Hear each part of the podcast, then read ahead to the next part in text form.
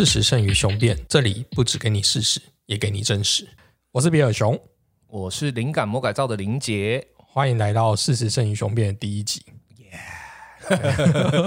我我特别挑选在这个很特别的日子，就是二零二零的最后一天。二零二零的最后一天哦，对，因为我觉得今年真的是太过于特殊了。对我，我觉得活在这个时代的话，今这一年真的是很特别。那只能说证明了我们推背图优良的传统啊，庚子年就是要出大事，真的，今年真的太可怕了。对对对，所以我觉得想用这个节目来做一个收尾，然后开启一个新的一年。对啊，对啊。那这个节目的宗旨，其实大概就是有我那个试播集的时候，就有稍微跟大家讲一下。那其实我就想要找库玛一起来聊，我们两个也也许有可能立场相同，也有可能立场不同。对，那其实我想要做的就是，呃，立场不同没有对错，嗯，那只是你站在不同的角度上看不同的事情。我希望大家都可以像我们这样，就是也许是一个理性的争吵吧。那我觉得多多方面，大家多方面吸收这些资讯，你也可以有你自己的立场。然后我希望大家都。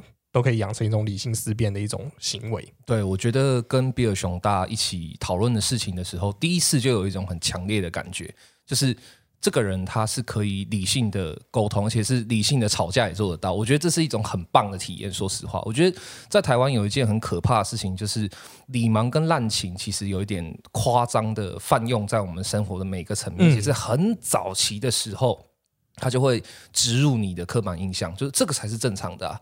但事实上，有过通常只要有过一次理性争吵经验，你就会爱上他。那我们希望可以在节目里面，就是跟大家示范一下怎么去理性的吵架。对，好，那我觉得我们今天第一集，我觉得刚好达到，也许已经过了这个热潮，但我觉得势必因为我们是创作者，我觉得可以再拿出来讨论一下。哦，那就是前阵子啊，在。呃，我们创作者跟平台上面产生了一点点合约上的纠纷啊。你说那个通行十分钟跟上当的，对不对？呃，对，没错，就是他们的事件。我们常常在群组里面或者在一些平台都会看到人家讨论，就问一个问题说啊，我今天要挂 hosting，那我要挂在 First Story 还是 s o m 嗯，那身下面都会有一些呃提供一些建议啊，或者是呃他的选择。那经过这次事件的时候，马上就发现一个效益，就是有一大批的创作者就涌入从。上岸到到 f s o r y 对，那其实我觉得这件事情，库马你怎么看？我真的觉得这件事情蛮可笑的啦。我是觉得不止可笑，其实这件事情有一个让人很遗憾的地方，就是说，事实上你仔细的想，松当他过去的争议有很多吗？事实上真的不算多。你对，那只是因为这一个连事实上连争议的可能都挂不上边的事情，你突然之间又对他产生这么强大的不信任感，我觉得这个不信任感本身就是一件非常的。呃，从众效应的事情，它不大正常。没错，这其实就是我觉得我创这个节目风呃的目的之一啊，就是不要被风向带走。真的，你应该理性的去思考，说为什么今天好，今天就算有争议好了，那它的争议点是什么？跟你有没有影响嘛？是你不能说哦，今天他他要诛杀了九族，跟你又没有关系，然后你还跟着逃命，这不是很蠢吗？我觉得这不只是蠢，我觉得这里面事实上牵涉到一种，其实，在群组里面或是一些地方，也可以看得出来一种风向。就这个事情一起来的时候，我们的第一个反应通常都是你在哪一边？对，快，好快，非常非常快，很快就是。我觉得作为创作者，然后就是然后很快就他就被贴标签说啊，你就是挺创作者的。对，有很多人就会说哦，你就是挺双当的。可事实上，这个事情真的有必要用挺来分辨吗？哦。而而且我觉得有一个很很很很妙的风，我觉得比较大的风向是比较挺创作者。我觉得 p a c k a g e 的组成好了，我们创作者还是属于比较弱势的，因为真正所谓有话语权的，大概就是前几名的对对对的大佬们嘛。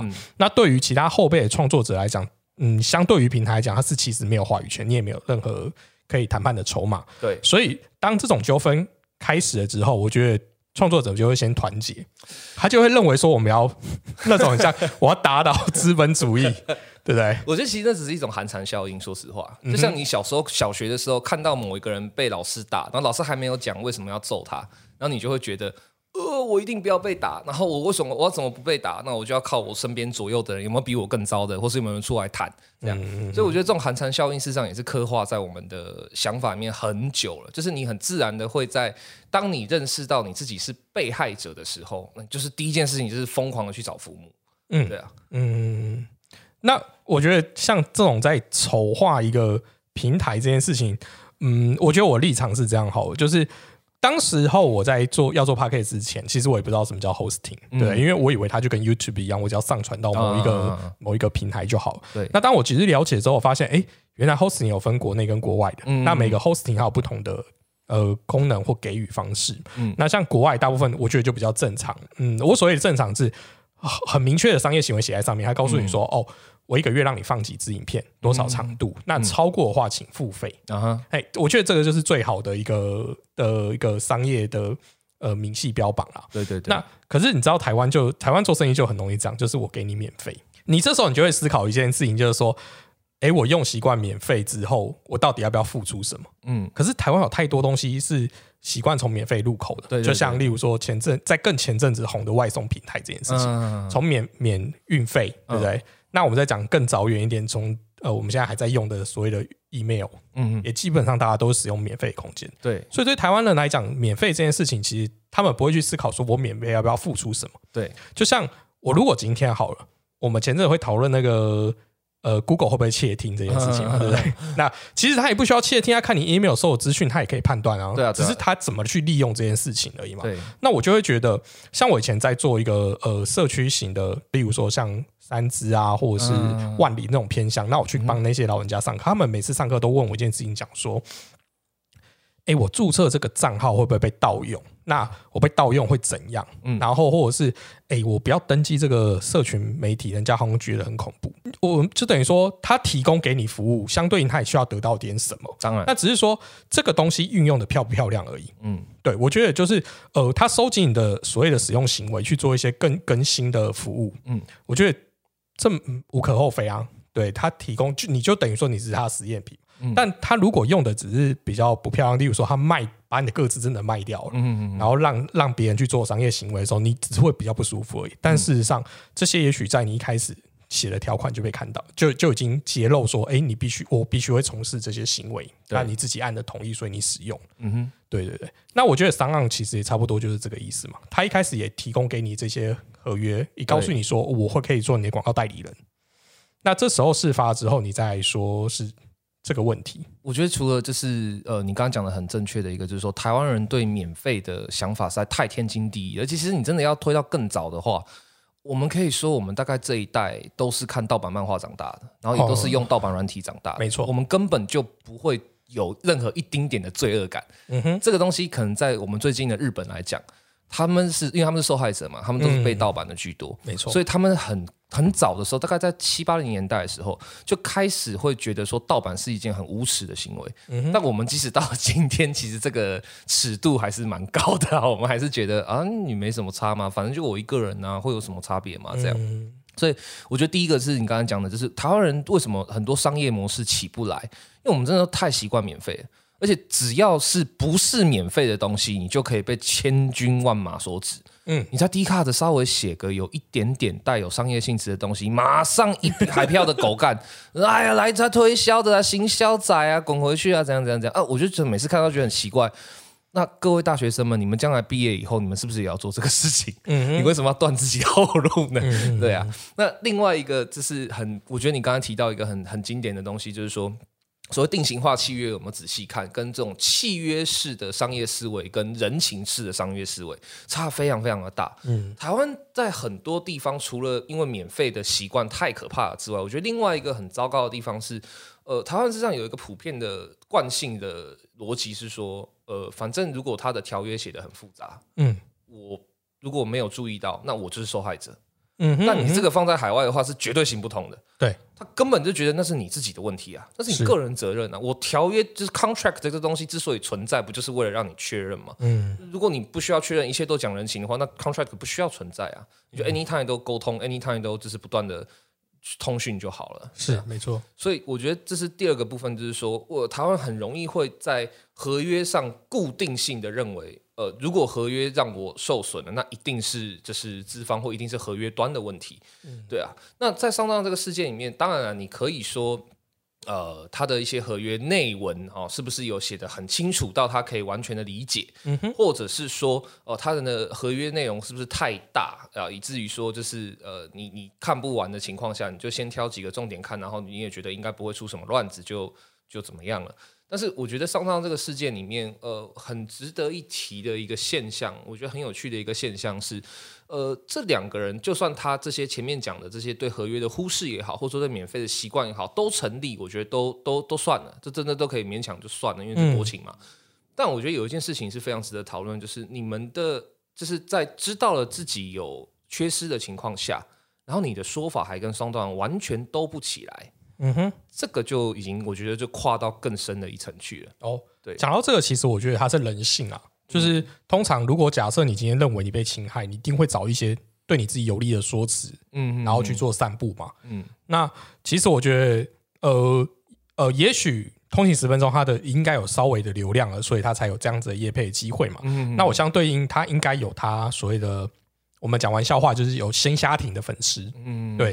那这些粉丝，他其实要巩固的就是这些粉丝群嘛。我必须要丢一个，就是哎，我受害了，你们要来挺我的那种那种意向。所以他绝对不可能在，我觉得在公告的这个地方写的所谓太偏袒，呃，就应该讲说不能讲偏袒，就也许是比较中立的用词。我觉得他都一定会比较偏袒自己。可是我觉得说真的，这就是一个很笨的公关。说真的。因为我觉得最聪明的公关，如果我今天是一个更厉害的人来打这个议题战的话，我觉得他会把就是他真的有舒适的地方很坦诚的说出来，嗯然后说出来之后，他再打哀兵，就是说，可是我们就是呃创作者很辛苦啊，怎么样？这样你数字也行嘛？你理的部分不不需要说谎，情的部分你打台湾人最喜欢的就是情感牌哀兵牌，嗯然后最后一个最关键的是，你可以把就是。呃，双档的，就是一些，就是呃，比如说律师的说辞，或者是说一些很坚硬、很法律的说辞，直接拿出来，让所有讨厌条文的台湾人一看到都觉得很感冒。嗯，事实上这样做的话，你是一个几乎找不到破绽的公关，但你你你用的却是一个最最不好的，就是说你用两面手法，你你讲出来的事并不是全面事实，然后而且一对下来，双当到后面的几个官方声明也越来越硬。我觉得它隐含的意思就是说，你不要逼我公开通联记录，嗯哼，你要让我把所有东西都摊开来看，难看的是你，这样，所以我会觉得这种行为才是让人觉得可怕的地方，就是说，也许它是人性啊，对，但我觉得，呃，这个人性事实上不是建立在呃怎么讲利益上，它是建立在一种有点情绪上，嗯，这个才是让人觉得很难受的，嗯哼，我我觉得他会不会就是因为就是。毕竟 Summer 是一个平台，它已经有法律顾问这些事情，已经很正常的事情嘛。可是相对于一个小小的创作者啊，我觉得对他们讲，对对我应该讲，对我认识，还就算通勤十分钟我流量，他也算是一个小创作者。他不可能会有一个所谓的后勤团队，甚至就不可能有法律咨询。对，所以他在交涉途中，他一定是有被，我不能讲一定啊，就是我的猜测好了，就是我猜测他应该是有被压，有有被压抑。哦，对，所以他想要找一个他可以反击的地方，就是他另辟战场了。嗯，我们在谈判桌上，我可能讲不赢你。对，我发现我吃亏了。对，好，没关系，我跟呃乐听者比较近。嗯，我来这里发声。对，可是我觉得这个事实上就是一件很不好的事情，因为你当你今天在谈判桌上有就是呃怎么讲比较大的败因，或者说你的筹码不够的时候，你这个时候其实最好的选项。如果你是一个对博弈稍微有点理解的人的话，大概就会知道说，最好的选项就是认赔，赶快杀出，然后不要再在这个赌局上继续投下任何的筹码，因为你赌不赢的。对对啊，所以如果你的选项是这样的话，我觉得都都很好，而且甚至是说你可以理解说，我今天呃。不管是杀出之后，我我只是自己靠背一两句，或者是说我我只是在做个哀兵这样，我也不想要去做什么改变的话，我觉得这事情都是在可控制的范围。但明显的是，他们对于哀兵这个政策寄予了太大的期望。哦，你好像不只是想要哀兵，只是不只是想要靠靠背背而已。你一开始的那几篇文章，或你一开始说的那几句话，嗯，明显的是你想要翻盘。对，这个就我真的觉得就是很。很不应该，我觉得那种威胁的感觉，就就我觉得他也造成一点点效果嘛。就是他的意思是说，没关系，你弄我，那我就会跟大家讲商号多恶劣。对，那这些创作者就会从商号跳台。对，我觉得，我觉得他的他想要做的是这样，就等于说，好，没关系，我今天吃亏，但我也不要让你好过。嗯，对，我觉得很很很明显的手段是这样。对对对，所以我才会说，他感觉不是从一个就是理性的角度，他是从一个情绪的角度去出发来做这个事情的。嗯哼，对啊。但是这种情绪的角度出发做的事情，说真的。最讨厌的就是对所有人都没好处。嗯我们当然已经看到通勤十分钟大概是讨不到什么好了，他们也是在息事宁人中嘛。他们现在也是不断的在强调说，啊，我们也没有想要什么，我们只是希望可以得到一个道歉。然后啊，松当的第二个官方声明，我们也把它视为是一个道歉的，然后那事情就算了这样。嗯哼。但事实上，当你在做了这个情绪决定的时候，呃，这整个事件造成的伤害是所有的 podcaster 都要一起承担的。没错，对啊。这个真的是我觉得最讨人厌的地方，就你不能总是因为说啊，我就一时情绪没办法，那结果是我们要帮你买单，为什么？嗯哼，嗯，没错。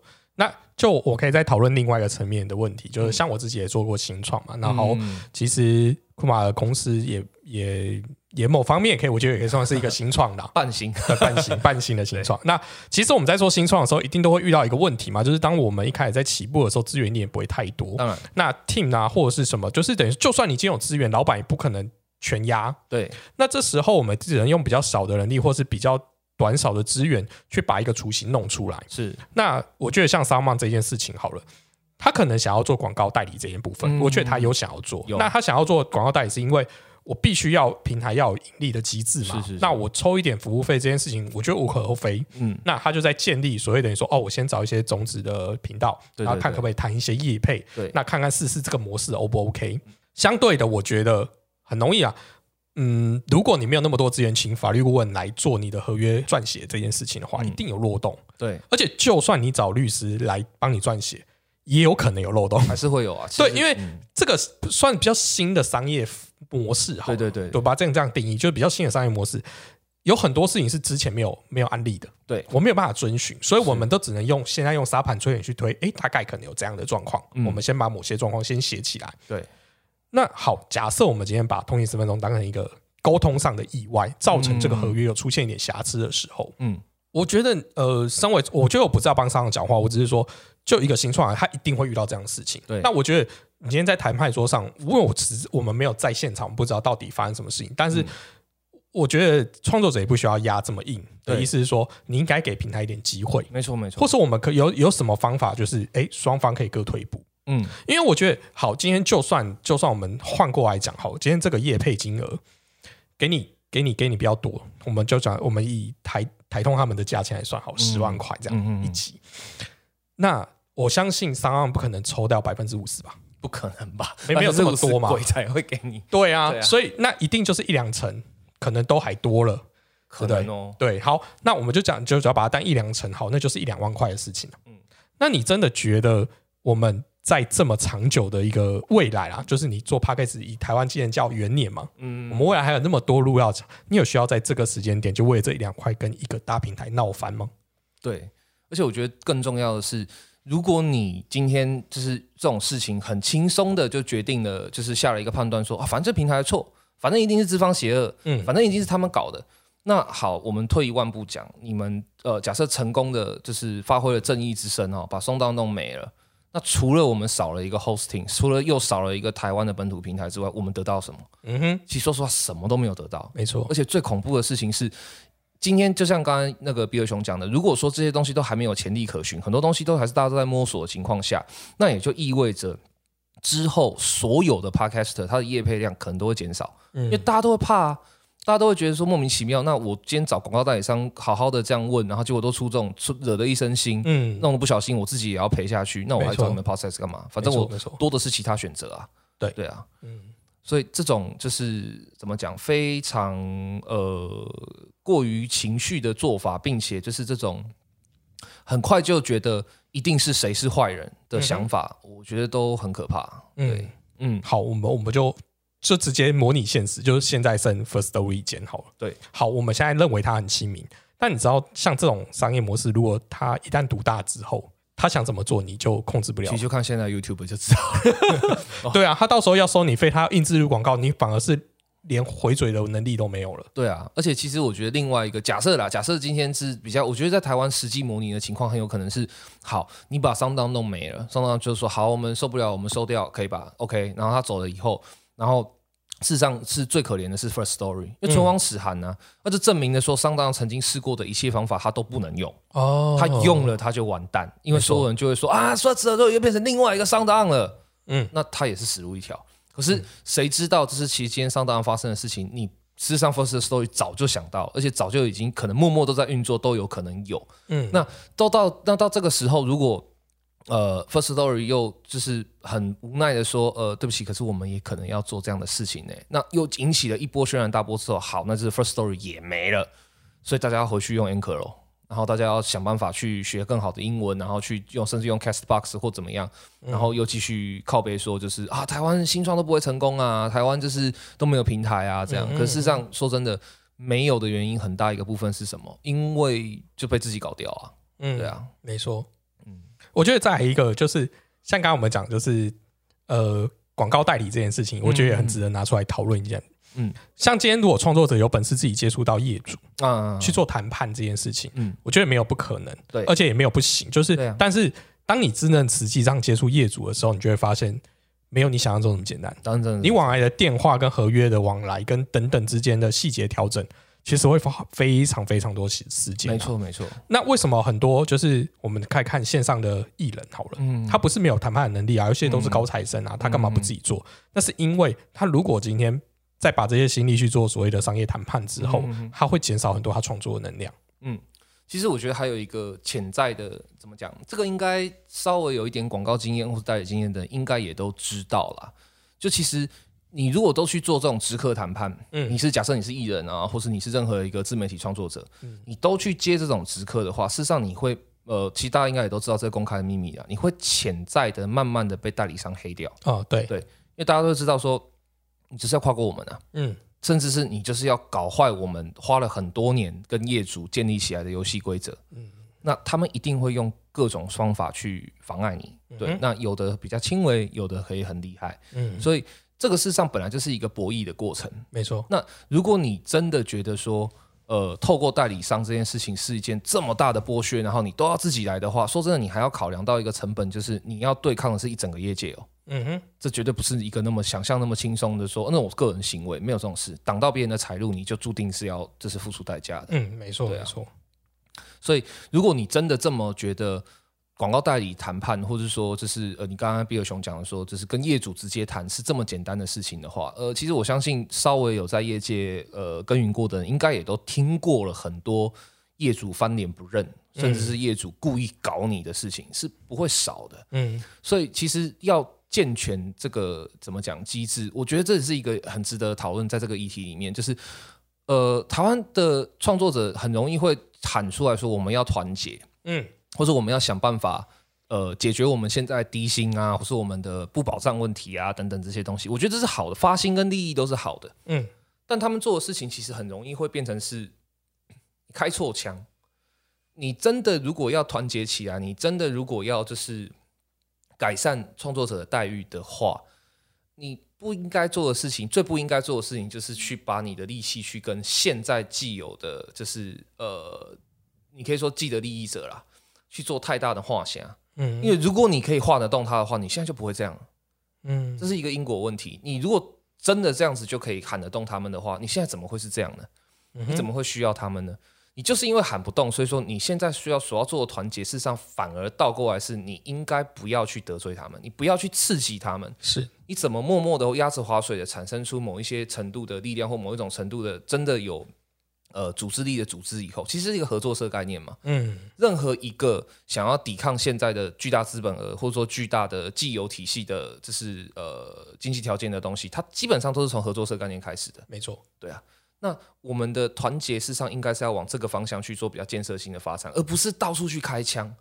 开枪不会显得你比较团结，嗯，开枪只是显得你比较有流量。而残酷的地方就是，你开枪的时候，背后默默的在盘算的的那个流量，也是期待被广告代理商看到。也是，对啊。所以这种，我觉得这种暗盘盘算或者这种无意义的开枪，如果能够减少的话，其实真的。创作者才会真的有一个突围的路线，不然的话，像现在这种松荡的事件都可以闹这么大，嗯，其实是非常的让人忧心的啦。嗯，没错。然后我觉得可以在我们觉得，我觉得等下他再提一件事情，但我想要先先讲说，呃，因为我们在一个就是社群里面嘛，然后我们有看到就是当商梦事件发生的时候，呃，我觉得有一个不好的现象，就是其实但在台湾也很常发生，就是漏收那种漏收，对，因为我觉得。就是呃，我们呃所有的平台都有在我们的社群里面，嗯，对。那我觉得这是一个很好的状态，就是当你有问题的时候，你可以及时反应。当然，当然，对对对。但不是拿来你出问题的时候去拿来咨询对方的，因为我觉得这样子有点不厚道。第一个是，呃，他并不是公司的代表人，对他也不是发言人，他也不是决定这件事情该如何走向那个人。你去把他漏收出来，请他做回答这件事情，我老实说，我觉得这个也太不成熟了。我觉得其实不只是肉收这个东西不成熟，我觉得事实上肉收这个行为本身，它事实上就是带有一种很强的威胁性。嗯，就是你不要以为我不知道你在哪。嗯，可是这种行为其实真的有必要吗？我们今天如果是要真的要理性的去讨论，或理性的要去论论辩一个议题的时候，只有在他刻意的回避、逃避，跟他不出现的时候，你去。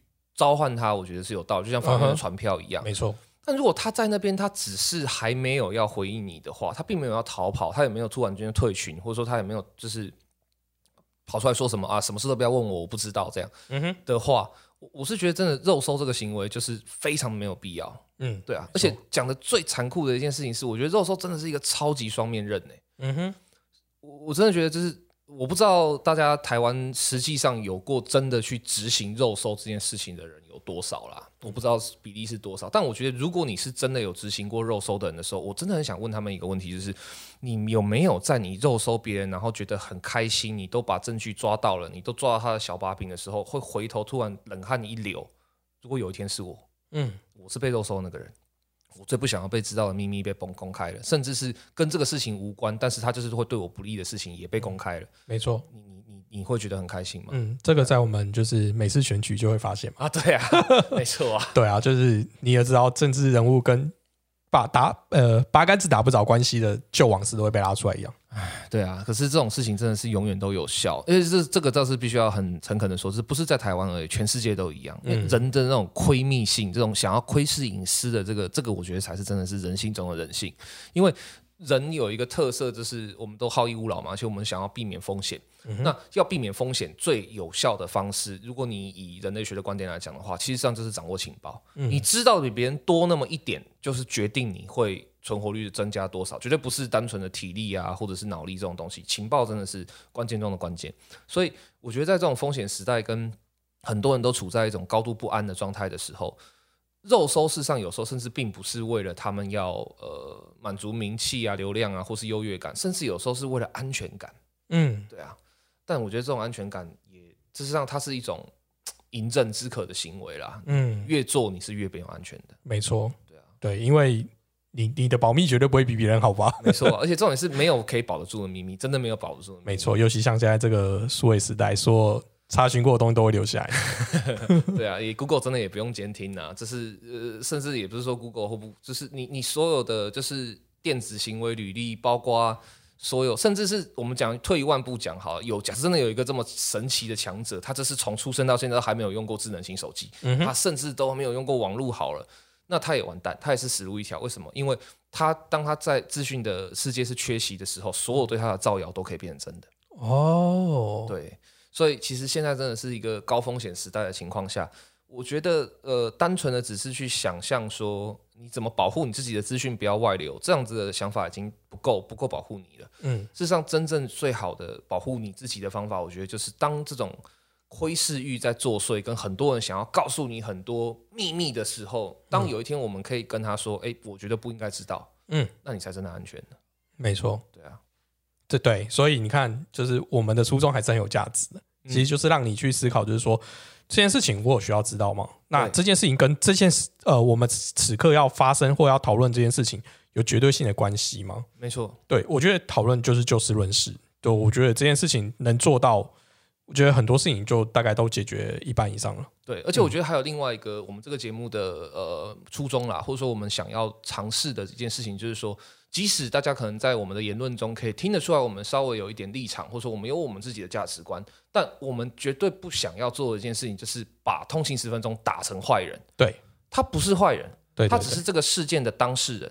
那我们在这之中可能会觉得他有些地方哪些地方处理不好，嗯，然后社会环境在哪些地方事实上没有足够的对应，但重点是没有必要在任何一个事件里面都找一个戴罪羔羊，或都找一个人套上去说，反正就怪他的对了。是没错，对啊。所以，既然讲到这个点，其实就刚好我本来就要用这个当结尾，就是好。那我们先来模拟第一个角色，如果今天我们是商澳，我们应该怎么做？哦，库玛，你先吧。我觉得如果我是商岸的话，我在看到他发了这个，就是呃说呃商岸不道歉呐，然后还发律师来警告我们呐，怎样怎样怎样这些事情的时候，我第一件事情当然就是会先跟他联络，我会跟通勤十分钟联络，问他说，哎，为什么你会现在要做这样的动作呢？嗯哼。我们之前的事情，我以为已经结束了，或者说我以为不会到这个地步去，为什么你要这样做？嗯，那如果他拒绝跟我们，实际上好像也是，就是双刀一直想要跟他接触，他就是一直避而不见这样。那如果他真的都不跟我们联络的话，那我第一件事情，我就是呃，可能跟双方会有点像，是可是我发的可能不会是官方声明。嗯哼。我第一件做的事情会是，就是呃，把就是我上当的，就是那个呃合约内容的某一个部分拉出来，就是他们有争议的那个部分拉出来说，哎，这个是一个这样子的情况，嗯，然后我有哪些成功例，有哪些人是我成功没合的，然后他的就是获益大概是几趴，我当然不可能因为要就解决这个问题，所以我公开一些隐私数据，但我至少可以公开一些我自己的数据，嗯，然后借由这些实际的，就是时机，然后告诉大家说。如果今天有这个案例的话，那它也是个案，它是特例。然后我并没有如他所讲的是怎么样，后面的那些解释可能就会有点接近了。嗯，如果我是商人的话，我会先这样做。嗯，对我我觉得这就很很很呃，应该讲说也是有中我点啊，就是等于说我一定会去找一些我们曾经是完美合作，就是合作愉快的一些案例，对对，然后举证给呃所有的其他的创作者们。然后就是说，哎，并不是我们就是呃，好像要吸你们创作者的血，没错没错，对对对，就是我觉得合理的谈判、合理的利润都是应该获得的。这件事情我觉得可以极力争取，没有问题。因为毕竟我提供一个那么好的环境，甚至我们扫码还帮你们就是创作者做 promo 的这件事情，嗯，我觉得大家都是想要让这个产业更好嘛。因为我觉得三万应该也是这么想，就是创作者壮大之后，平台才壮大。嗯，当平台创作者壮大，平台壮大之后。听众群壮大的时候，才会有钱进来。当然，当然。所以现在这个时间点都太早。他，我觉得相我相信三旺应该没有没有那么早就是要做收割这件事情。不可能啊！现在收什么？现在收收割收杂草 啊？对啊，没有东西可以收。对，现在真的在除杂草的状态。对，没错。好，那我们再换另外一个角色。那如果今天我们是通勤十分钟，我们应该做什么？嗯，我会觉得，如果今天我是通勤十分钟的话，那我的立场一定是觉得说我被双档赢了，或者说我觉得这个东西害我没谈成。害我没有把一个叶配弄到手里，嗯，我觉得很不爽，或者说我觉得这样子，我我就是觉得我亏到了。所以如果我真的想要，呃，在这个世界里面获得一些什么的话，那显然的，我想要的就是如何让这个事件可以不阻止我拿到下一个叶配嘛，嗯。所以我觉得，如果我是通勤十分钟的话，我会做的事情一定会是去跟商当的讲说，哎，这次的这个事情我们受了哪一些损失，或是有一个本来可以谈到的案子走了，那我们觉得很遗憾。嗯，那你有没有办法可以弥补我这个遗憾？对，因为你既然会帮我牵线，表示我有一定的价值。嗯哼，那我希望我的价值在你心中，因为这个事件是升值而不是贬值。没错，那你要怎么？偿我呢，或者说你要什么，我一定是直接去跟商当要走，因为说穿了，你这个事情会让你不爽的根本原因，就是因为你丢了一个叶配嘛。没错，对啊，对，所以我真的觉得库马真的很厉害，就是找他来减轻我超多我要自己说明的一些。对，对你看哦，就是假设我今天真的是上市一个案子，你你认为？就是等于说，你先先把你的球做给对方，让觉得对方是亏欠你的时候，你应该是要有机会让他弥补你。对对对对，而不是一走了之。对啊，对，因为你一走了之，他想要弥补，他也没机会了。没错，就等于说，那那那他他好，我跟你说，他再大的诚意，他会说，那你现在我能怎么办？对对啊，那如果就是你留下，你愿意给他弥补的机会，我觉得你再多给他一点机会尝试嘛。如果第二次没合一样这样子的话，哎，我觉得你这时候再出来讲的话。对，创作者就会听你了，没错。而且我老实说，我可能会听你，因为我会觉得啊，他们的确办事不力。而且我觉得，其实最关键的不是谁听谁的，而是说你在一次的失败里面，你最需要得知的事情。假设我们今天假设不是上当的，也不是通讯十分钟，就是某个 A 跟某个 B 很单纯的合作，结果第一次合作失败了。嗯，那你最需要确认的事情，很多人会觉得说，这时候最需要确认的事情就是说，呃，我要留还是走，或者说我要告还是不告，或怎么样？这些这我觉得都跳太远了。没错。第一次失败，你最需要确认的事情是这个失败是常态还是特例？没错，我觉得你这个时候更要留下来。你如果第一次失败，你更要留下来，因为你留下来以后，你才可以知道说他接下来有没有更多的破绽会露出来，还是他接下来就再也没有这个破绽。嗯，这个判断远远比你去吵去闹去怎样能够争取到的事情绝对是更多的。没错，这就是经验啊，因为。我我相信没有人这么好运，每次做事情一次就成功吧？对啊，除非有人真的是这种上辈子烧的太好了。对啊，我就真的遇过这种人，真的就他就是一路都很顺，而且他是从来没有吃过亏的。嗯哼，对啊。可是这种人通常我觉得也都蛮惨的，因为他只要真的遇到一次坏人，哇，那个都跌得很重。嗯，没错，没错。对啊，像我们就我觉得就是会，也不能讲我们自己过分小心，但是我的意思是说，至少有很多时候我们就可能问的比较清楚，多想一步，然后多做点什么。对，然后或者是哎。可能在对方也没注意的时候，我们自己先先就先摊开讲说，哎，这个是不是会有什么利益上的牵扯？嗯，我觉得这都可以先讲，除非我觉得另外一个另外，除非你站在另外一个状态，嗯，我觉得像我可能就比较是这样，就是等于说我还是比较相信大家是善良的，对，好，但不代表就是我会完全百分之百相信你的原因是。呃，我至少要确保我在这整个事件中不会受到大伤害。没错，没错。那我如果我能我我能做到这样的时候，我就可以百分之百相信你。那因为你好，假设你真的伤掉我了，了不起就是稍微在我的城门墙敲了一个洞而已。对，他没有并没有破门。其实风险管理跟停损啊，没错。对啊，我觉得如果你能做到这里，你就可以选一下。那如果你不行的话，我觉得你就应该要多看多听，然后多问，不要不要。呃，不要认为全部人都是好人，但也不要刻意的去塑造一个坏人的形象在对方。其实我觉得讲到这边的话，我会想要再延伸一个有趣的东西哈，就是说我事实上觉得很多时候台湾这种有时候会容易陷于滥情，或者说陷于一种呃，我我我都会叫它叫演员狂热，嗯，就是你事实上是演出来一个愤怒感，嗯，因为其实我们刚刚的剖析里面，我自己来，我们都认为说，事实上你的。呃，怎么讲？丧失感，或者说你觉得你是成为受害者的原因，是因为你损失了一个业配，或你损失了一个利益的机会。但你展演出来的却是你不在乎这个利益，你在乎的是一个道歉，你在乎的是一个。